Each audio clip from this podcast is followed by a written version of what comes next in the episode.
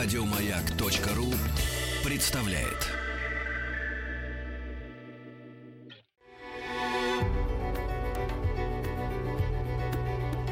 Много букв.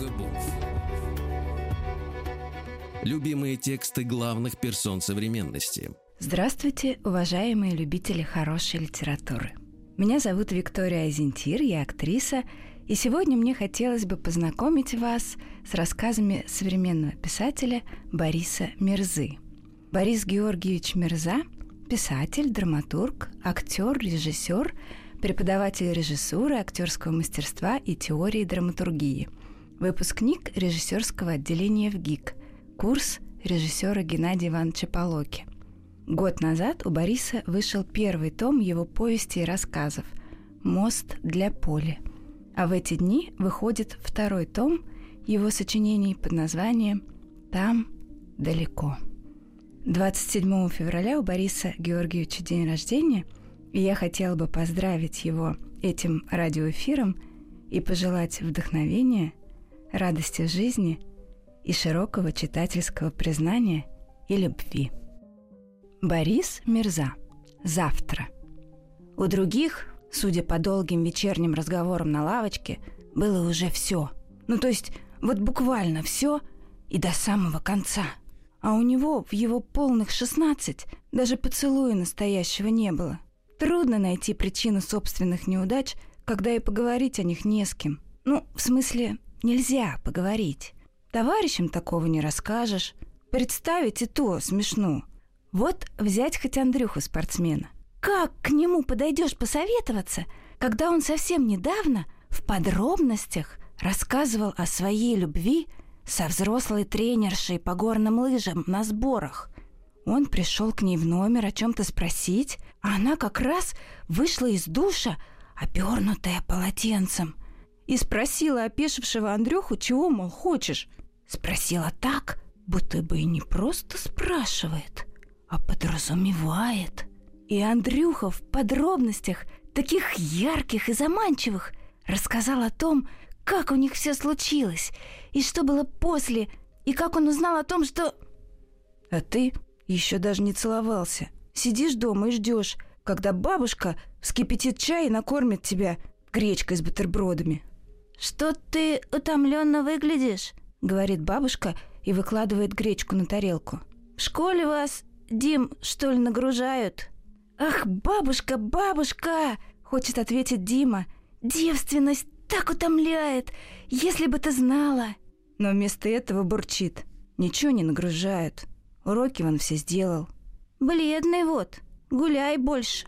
Мальчишки должны в активные игры играть. В казаки-разбойники, в хоккей». «Бабушка! Май месяц, ну какой хоккей?» Как назло, в воображении всплывает ухмыляющееся лицо Андрюхи и говорит. «Здорово мы тогда с тренершей-то покувыркались. А ты давай, больше гуляй, майский хоккеист». «Ну не в хоккей, так в футбол. Чай будешь?» «Нет», — отвечает Дима и дожевывает гречку. «Я лучше пойду погуляю». «Только надень кальсоны», — говорит бабушка. «Тепло же!» «Надень». «Ну хорошо, он наденет кальсоны, потому что ему все равно ничего не светит. Человеку, который носит в мае кальсоны, никогда ничего не светит. Кальсоны – признак неудачи и одиночества. Ну надо же смотреть правде в глаза. Теплый майский день. В принципе, еще чуть-чуть, и можно будет купаться. Ха. Придешь на пляж –— говорит глумливый Андрюхин голос, прописавшийся у Димы в голове. «С ним штреньки, а под ними кальсоны. Ага». Допустим, не купаться, но на пруды ходить очень хочется. И он бежит на пруды через дворы недавно построенных шестнадцатиэтажек. Ах, как хорошо на улице в мае! Свежий ветер и солнце, и везде растет уже изумрудная трава и мать-мачеха, и желтые капли одуванчиков повсюду. Самое удивительное и непонятное растение — это одуванчики. Вот бабушка говорит, вредные сорняки. Но с другой стороны, они ведь очень полезные. Их используют в медицине и в еде, из них делают косметику, а некоторые народы даже заваривают их вместо кофе. Дима так любит читать о цветах и маленьких растениях, так много интересного о них знает, что его иногда подмывает поделиться хоть с кем-то. Но этого делать нельзя. В классе тут же обзовут ботаником и будут дразнить, как дразнили его в больнице, когда он лежал там после операции на аппендиците, и когда не выдержал от скуки, стал рассказывать такие про растение горчак, которое растет в Центральной Азии и у которого удивительные розовые цветки. Кончилось тем, что ребята в палате поначалу заинтересованно слушали его, но потом все равно стали ржать и прозвали его Горчак. И прозвище прикрепилось к нему накрепко, вплоть до выписки. Так что и медсестры, молоденькие практикантки из медучилища, звали его не иначе, как Горчаком. «Где тут у вас Горчак?» – спрашивали они. «Ему на укол». И когда он подымался с кровати, шутили. «Готовь попу, Горчак, сегодня Машка будет колоть, а она в первый раз». Он и сам не заметил, как уселся на траву и перебирал цветы одуванчиков пальцами, как приглядывался к желтым лепесткам, как заламывал липкие, истекающие белым соком стебли. «Цветочки собираешь?» — раздался над ним девичий голос. Дима посмотрел вверх и увидел, что над ним стоит Анечка — Первая красавица их класса, отличница и комсомолка. Она была в розовой иностранной курточке, синем берете и модных сапожках с пуговицами, которые отец привез ей из заграничной командировки, и каких не было ни у кого не только в классе, но и в школе. Сама она, круглолицая, с огромными карими глазами, чуть вздернутым носиком и идеальной черной прической каре под двадцатые годы – определенно была самой красивой из всех девчонок, которых он знал. «Все люди очень разные», — подумал Дима. «Одни случайно заходят в номер к тренерше, которая только что вышла из душа, а других застают собирающими одуванчики». Придумать оправдание не получилось, и Диме стало все равно. Пусть смеется. «Одуванчики», — сказал он, — «удивительные растения и посмотрел вдаль, туда, где были пруды, туда, куда он так и не дошел. «Да?» — Аня сделала насмешливую мину и улыбнулась. «Не знала. У нас здесь растет очень много вот таких удивительных цветов». «Конечно, не знала. Этого никто не знает. Всем кажется, что розы красивые и удивительные. А то, что совсем рядом, то, к чему привыкли, и то, к чему надо приглядываться, чтобы увидеть всю красоту, и это все удивительным не кажется. Он было замолчал, но увидел, что Аня слушает. И слушает внимательно. «Вот смотри», — сказал Дима. «Видишь, сейчас это желтые цветы с тонкими и очень изящными лепестками. Да, это, конечно, не роза, но посмотри ближе». Он протянул Ане цветок, та взяла его в руки и поднесла близко к глазам. «Видишь, какие они тонкие и ажурные. Лепестки розы по сравнению с ними, как листы капусты. И потом, и это удивительно, они превратятся в маленькие парашюты и улетят. Это я знаю. Главное, чтобы в рот не попали. Не отплюешься. Это точно. Одно растение приносит от двухсот до семи тысяч семян. Появился одуванчик. Все. Жди, что он заполнит все поле. Фу, сорняк, сказала Аня и почему-то загадочно улыбнулась. «Да, но...» «Но?» — спросила Аня, опять с каким-то тайным значением, и удивленно подняла брови. «Но в первой декаде мая одуванчики заполняют поля, и они становятся желтыми-желтыми. Если бы ты пролетела над полем, как птица, то увидела бы, что оно как желтый пушистый ковер, и...» «Ты летал над одуванчиками?» «Нет», Дима понял, что перегнулся своей любовью к цветам, но было поздно. Я залезал на дерево у поля. Но знаешь, это не важно. В природе очень много удивительной красоты, если приглядеться. «Удивительной красоты», — произнесла Аня задумчиво и повторила. «Удивительной красоты». а потом машинально, поправив прическу так, чтобы кончики волос смотрели вперед, вдруг попросила. «У меня пуговичка на сапоге расстегнулась. Можешь помочь?» Он посмотрел на сапог. Действительно, одна маленькая пуговичка была расстегнута. «Сейчас», — сказал Дима почему-то хриплым голосом, и, пригнувшись к ее выставленному вперед сапожку, попытался застегнуть пуговку. Руки не слушались совершенно. Да еще в голове возник глумливый образ спортсмена Андрюхи. «Она рукой так сделала», — сказал он, — «и полотенце упало на пол, а под ним ничего». «Ну что ты?» — спросила Аня, то ли с насмешкой, то ли с улыбкой. «С пуговичкой справиться не можешь?» А про цветы ты рассказывал. Очень интересно. Тут он, наконец, справился. И встал настолько поспешно, что головой чуть не задел розовую Анину курточку. «Готово?» — сказал он. «Молодец! Получилось!» — улыбнулась Аня. И вдруг, совершенно неожиданно, приблизившись к нему, поцеловала в щеку.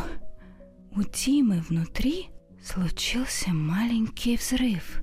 Такой, будто кто-то в его груди подул на букет одуванчиков, и маленькие парашюты разлетелись по всему телу. «Это я так тебя благодарю», — сказала Аня. «Ну, мне пора». Она вдруг быстро пошла к подъезду, но остановилась и, обернувшись, сказала, «Приходи завтра в гости. Чаю попьем. Расскажешь про цветы еще?» И вдруг, подмигнув, добавила «Родителей не будет». И убежала в подъезд так быстро, что он не успел ничего ответить. Только подумал, что к завтрашнему дню он подготовит самый лучший доклад про самые лучшие цветы. Повезло тебе, Горчак, повезло. Только кальсоны надеть не забудь, сказал Андрюха у него в голове. Да иди ты, — ответил Дима шепотом. «Я сожгу их в бочке на стройке!» И, усмехнувшись такому своему плану, он побежал к прудам, повторяя про себя одно слово — «Завтра!»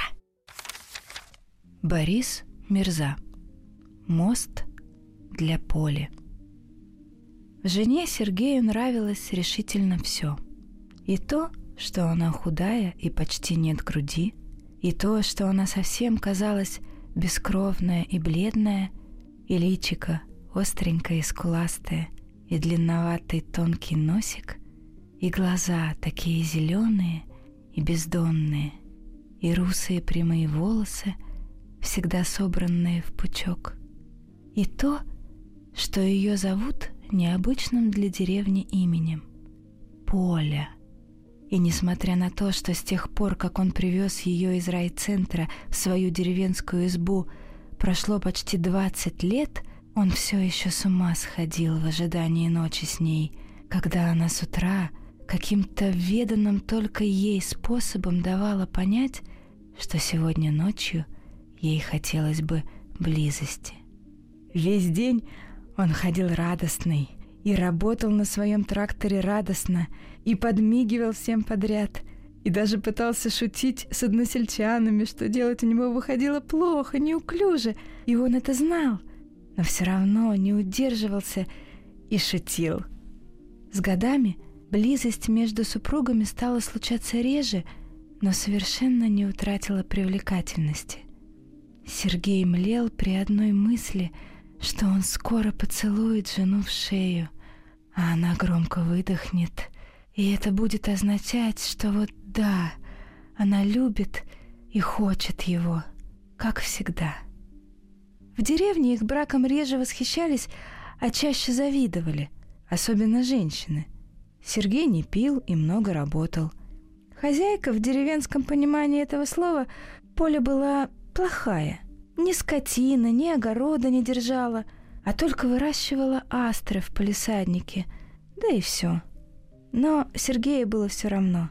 Все, что он любил, Поля готовила из продуктов, привезенных автолавкой, и готовила вкусно. Она любила его и искренне гордилась сильным, трезвым и всегда влюбленным в нее мужем. Требую от него только одного, чтобы он называл кетчуп кетчупом, а не кепчуком, как привык, и не смел называть табуретку тубареткой. Она была совсем слабенькой. Вместе с тем местные врачи не находили у нее никаких болезней. Поля любила ходить по ягоды, и однажды с полуупреком сказала Сергею, «Вот жаль, что у нас мостика нет. Трудно в поле ходить через речку-то». Сказала и забыла, пошла с ведром по ягоды. А Сергей не забыл. Он скорее удивился. «Ну, что такого трудного? Поколение и поколение деревенских женщин ходили в брод, а ей, видишь ты, трудно». Он покачал головой и задумался, глядя ей вслед, и сам того не сознавая, привычно восторгаясь, как грациозно она несет ведро, держа его чуть на отлете. Пока она ходила по ягоды, он съездил в совхоз и выпросил у директора досок. Немного, директор быстро уступил. Два бревна Сергей выпилил из брошенной покосившейся избы на краю деревни и из этого всего сколотил для Поли мост. И когда она возвращалась с ведерком малины, то увидела мост и сидящего рядом с ним Сергея и поставила ведро у речки, а сама медленно, словно модель на подиуме, прошлась по мосту. И на середине вдруг бросила на Сергея быстрый взгляд и подмигнула. Сергей сглотнул. Она выглядела так величаво победно, будто королева, которая благосклонно взирает на своего возлюбленного пажа. И когда она подмигнула, то Сергей подумал, что, вероятно, у них опять будет замечательная ночь. Но Вечером случилось несчастье.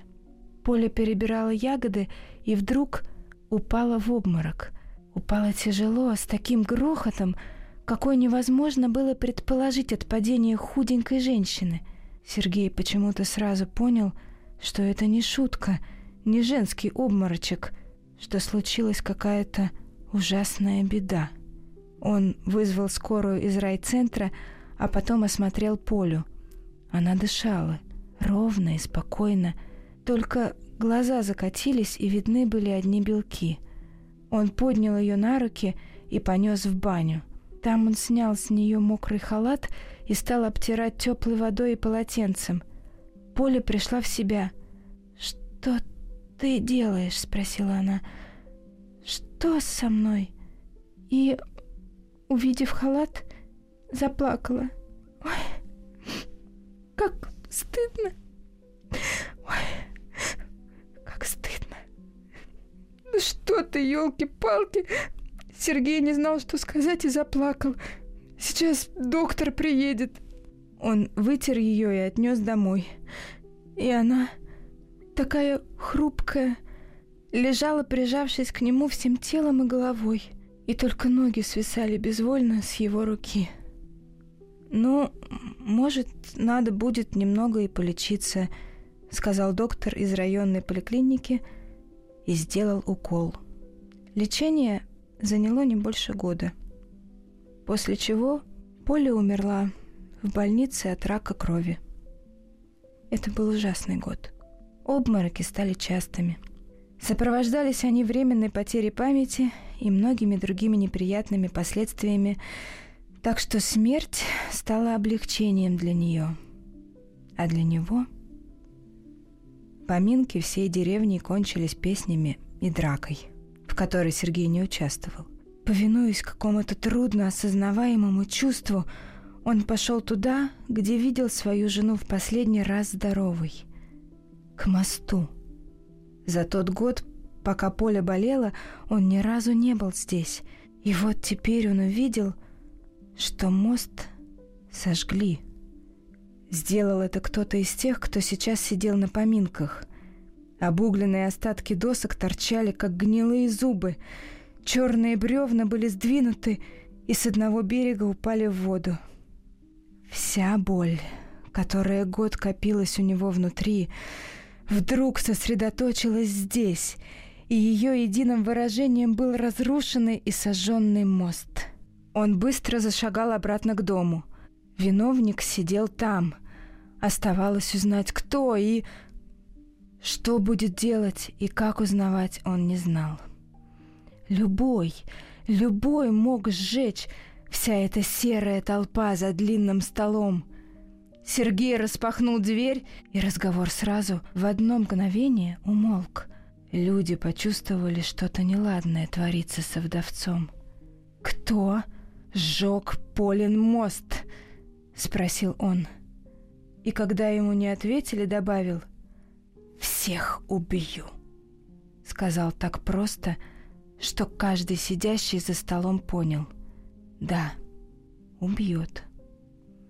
Томительную тишину прервала бабуля по кличке Командир, бывшая бригадирша в совхозе. «Вставайте, пакостники! Кто сжег?» Сергей молча посмотрел на сидящих за столом. Пакостники боялись подняться. И каждый, почти каждый мог сделать это. Люди сидели серой массой, боясь поднять глаза от тарелок. И тогда Сергей вдруг почувствовал, что устал, что Поле не нужен его мост, что она не пойдет больше за ягодой, что она умерла. Он сел на лавку и, закрыв лицо руками, заплакал. Заплакал, как мальчишка, постановая и всхлипывая, громко, на взрыд. На следующий день он приехал на тракторе на склад, и ему без разговоров выдали еще досок. Бревна он выпилил там же, где и раньше, и когда он вез их по деревне, то люди кивали и здоровались с ним, как обычно.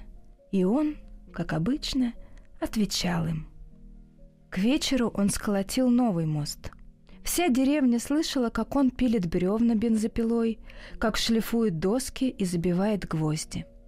Придя домой, он лег спать, и ему снилось поле, идущее через мост, и он все хотел позвать ее, да не мог. Сергей проспал почти сутки и, проснувшись, сразу пошел к мосту, сам не зная зачем. И когда он пришел туда, то, наверное, первый раз за год улыбнулся. Кто-то, пока Сергей спал, приделал к мосту перила.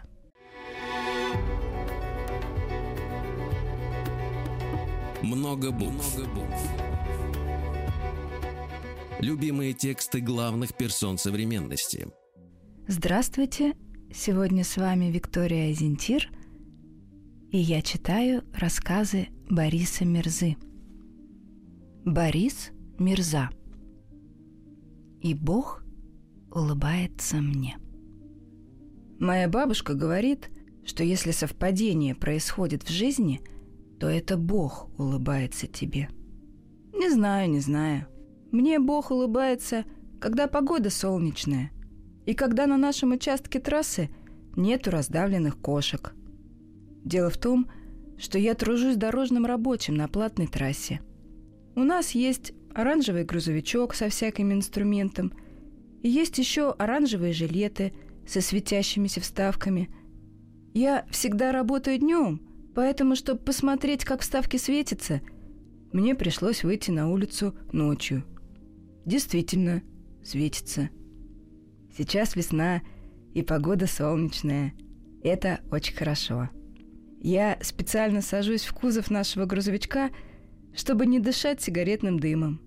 Мой напарник высаживает больше пачки в день, и мне кажется, что мой светящийся жилет – больше чем наполовину состоит из вони и пепла. Пусть себе курит за рулем, а я в кузове щурюсь на солнце и вместо тупых разговоров слушаю оперу в плеере. Бабушка говорит, что я странный. Ну, может быть. Она считает меня странным, потому что я, по ее выражению, ни к чему не стремлюсь. И я, по ее же выражению – инфантильный. Насчет стремления это она зря. Я стремлюсь накопить на квартиру. Да, я не беру ипотеку, но каждый месяц я откладываю ту же самую сумму, которую другие выплачивают по ипотеке. Только я никому не должен. Лет через 30 у меня будет своя квартира. Когда я так говорю, то бабушка заявляет, что она не верит, что мне 25 лет. Бабушка кричит, что я рассуждаю как 13-летний, и что через 30 лет у меня точно будет квартира, так как она умрет, не вынеся моей тупости. И еще она считает, что от меня пахнет дохлыми кошками. Это точно неправда. Мой жилет пахнет окурками. Противно, конечно, но к дохлым кошкам это отношение не имеет. Я внимательно слежу за гигиеной и моюсь два раза в день. Вероятно, сказывается то, что она ненавидит мою работу и считает ее главным признаком инфантилизма. Другие стремятся, говорит моя бабушка и вздыхает. А я молчу. Я вижу, как они стремятся. Однажды впрягшись как лошади, они тянут лямку бесконечного зарабатывания. У них ипотеки и машины в кредит.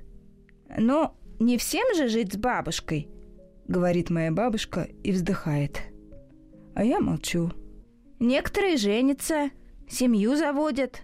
Божеское дело. Бабушка, как всегда, права. Семья, конечно, дело божеское. Непонятно только, почему все мои семейные ровесники выглядят такими унылыми и мечтают хоть ненадолго улизнуть и отдохнуть, как они выражаются, на стороне. Вот когда я отдыхаю на этой стороне, то считается, что я в поиске. А когда они, то измена. И возможность лишиться божеского дела и счастья платежей по ипотеке. Так что я не стремлюсь. Просто коплю на квартиру.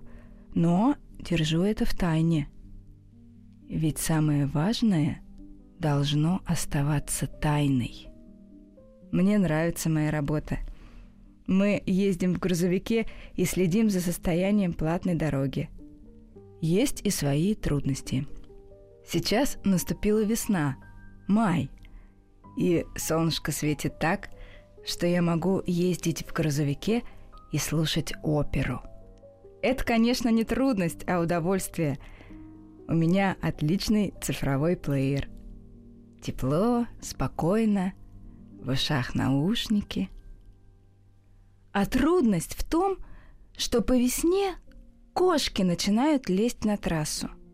То ли у них миграция какая-то, то ли они тоже к чему-то стремятся. В принципе, как говорит мой напарник, мы не обязаны убирать кошачьи трупики. Пройдет большая уборочная машина, смоет все струей и соберет крутящимися щетками – но я все равно убираю кошек с дороги. Мы останавливаемся, я спрыгиваю и специальной палкой цепляю останки. Противно только поначалу. Мертвые кошки похожи на костюм, брошенный под колеса. Хозяин давно забыл про его существование, а костюм валяется и постепенно превращается в бесформенную тряпку. Его уже не восстановишь. Не поставишь заплатку, не зашьешь. Бабушка говорит, что все возможно тому, кто верит. То есть, если она с верой помолится Богу, то он выполнит все, что полезно для ее души. Ну, не знаю, не знаю. Я пока не пробовал молиться, чтобы душа кошки вернулась в свой костюм, потому что, во-первых, я подозреваю, что это будет не полезно для кошкиной души, а во-вторых, каждый раз, когда я встречаю кошачий трупик, то костюм уже сильно испорчен. Будет ли кошке комфортно возвращаться в него? Бабушка сердится, когда я задаю подобные вопросы, и кричит, что я ничего не понимаю, и что у меня нет никакой логики. Ну, не знаю, не знаю. Чтобы не слышать ее крики и причитания, я слушаю оперу. Вообще-то я всегда ее слушаю, когда не надо слушать людей.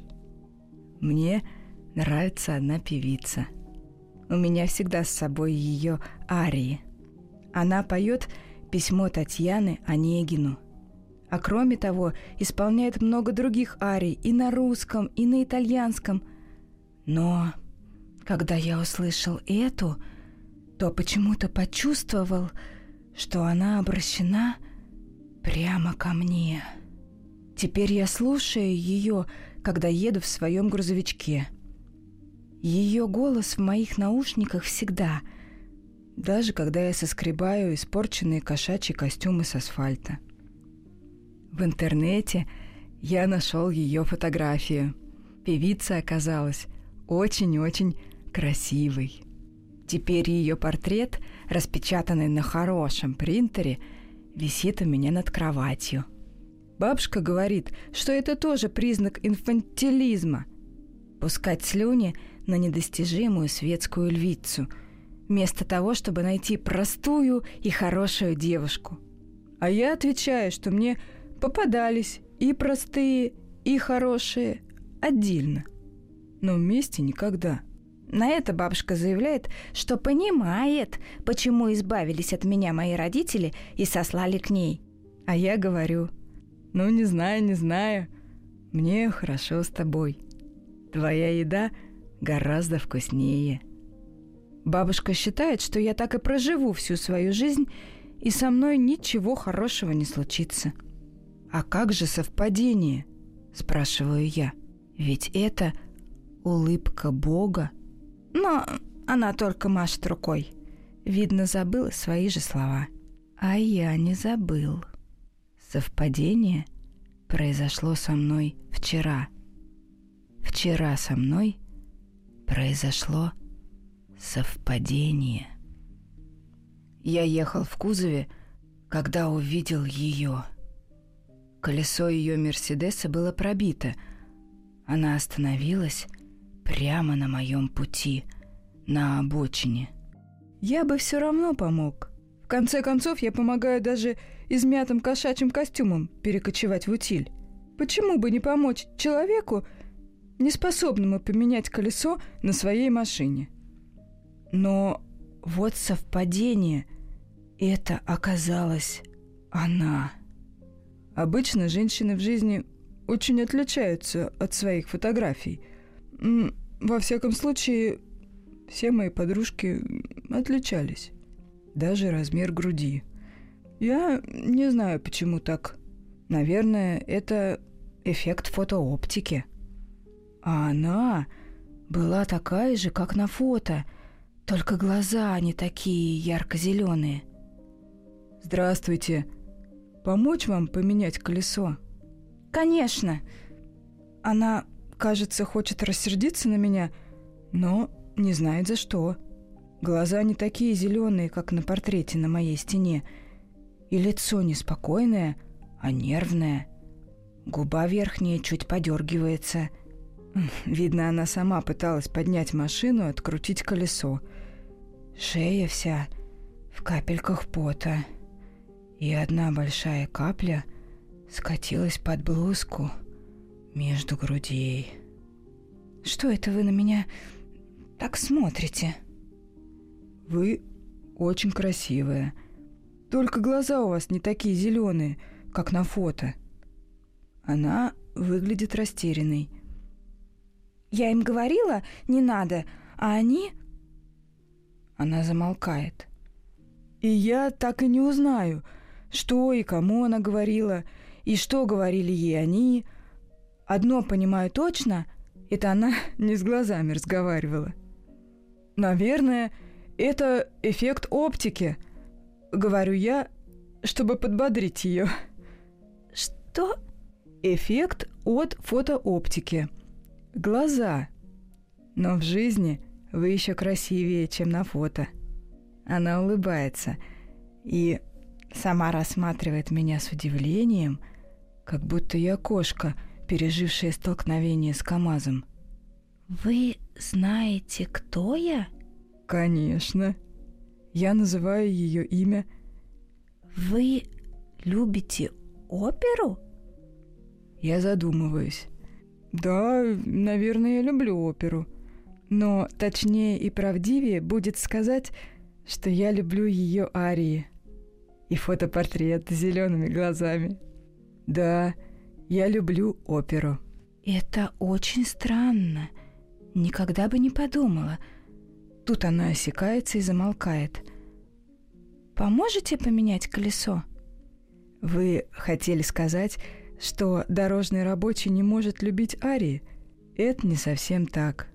Когда я слушаю ваше письмо Татьяны, мне кажется, что ангелы вышивают звездами по ночному небу. Что? Я помогу сменить колесо.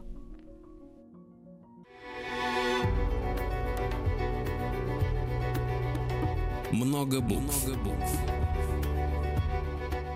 Любимые тексты главных персон современности. Здравствуйте, я актриса Виктория Азентир, и я продолжаю читать рассказы Бориса Мирзы. Борис Мирза. И Бог улыбается мне. У нее отличный домкрат, хороший баллонный ключ и совсем новая машина. Болты еще не прикипели, я отлично умею менять колеса, а она стоит надо мной. А, что вы сказали про ангелов? Я отвернул уже второй болт. Всегда, когда я слушаю, как вы поете эту арию, мне представляются ангелы с иглами для вышивания, которые пришивают звезды к ночному небу. Я делаю усилие, и вот на земле еще один болт. Вы очень странный. Вы знаете об этом? Да, бабушка мне часто об этом говорит. Именно такими словами. Говорит, ты очень странный. Ну, я не бабушка, усмехается она. Это точно. Просто говорите точно так же. Еще бабушка говорит, что я инфантильный, потому что люблю вас, а не простую, хорошую девушку. Я кручу домкрат. Это нужно делать внимательно и аккуратно. Вы любите меня, вы сказали? Ваши арии, особенно письмо Татьяны. Достаю запаску из багажника — а в салоне у нее портрет кошки прикреплен к торпеде. Рыжая, ушастая. Какая ушастая. Это абиссинская кошка. Одна из самых древних пород. Красавица. Вы любите кошек? Я не знаю, как ответить. Да. Они бывают такие живые, Да, и очень веселые. Все кошки живые и веселые, говорю я. Потому что когда они не живые и не веселые, это уже не кошка, а, а только ее измятый костюм. Вы очень странный. Да, так говорит моя бабушка. Я поменял колесо, и теперь она роется в кошельке – Ветер растрепал ее волосы, это тоже очень красиво. Почти как ария Татьяны. «Вот», — говорит она и протягивает мне тысячу. «Не надо». «Почему?» «Я не знаю, как ей объяснить это, потому что на эти деньги все равно не купить отдельной квартиры, а брать ипотеку я не хочу. Скажите, ведь то, что мы встретились, это совпадение? Да. В определенном роде да. Ну хорошо. Я очень счастлив. У меня всегда с собой ваши арии. До свидания. Подождите. Она бежит к машине и открывает пассажирскую дверь, наклоняется и роется в бардачке. Я отворачиваюсь, потому что мне стыдно смотреть. На простую, хорошую девушку мне смотреть было бы не стыдно. Вот. Она протягивает мне CD-диск. Это ее арии. А на обложке тот самый портрет с зелеными глазами. Тот самый портрет, говорю я. Тот самый. И здесь есть письмо Татьяны. Я очень счастлив, спасибо. Хотя я не смогу слушать этот диск. Почему? Потому что у меня отличный цифровой плеер. Ну, он не проигрывает CD. Мы молчим. Ну, пусть все равно он останется у меня на память. Пусть. Она улыбается. Хочешь, я распишусь тебе на диске? Конечно. Иначе бабушка не поверит в такое совпадение. У тебя есть ручка? Нет. А у вас? Ай, у меня тоже нет. Ладно. Тогда пусть совпадение останется тайной. Я задумываюсь и вспоминаю. Ведь самое важное должно оставаться тайной. Ты очень странный. Я, конечно, соглашаюсь. Тут они с бабушкой правы. Мы прощаемся, она уезжает, а я возвращаюсь в грузовичок. Бужу напарника, слушаю его скобрезные шутки, и мы опять едем по нашему платному шоссе. Кошки не перебегают нам дорогу. Ни абиссинские, ни простые. Я щурюсь на солнце. Вспоминаю о том важном совпадении, которое только что произошло. Благодарю Бога и улыбаюсь Ему. И чувствую, что Он улыбается мне в ответ.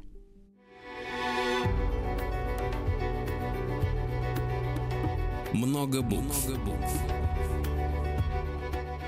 Что читают те, о ком говорят все. Еще больше подкастов на радиомаяк.ру.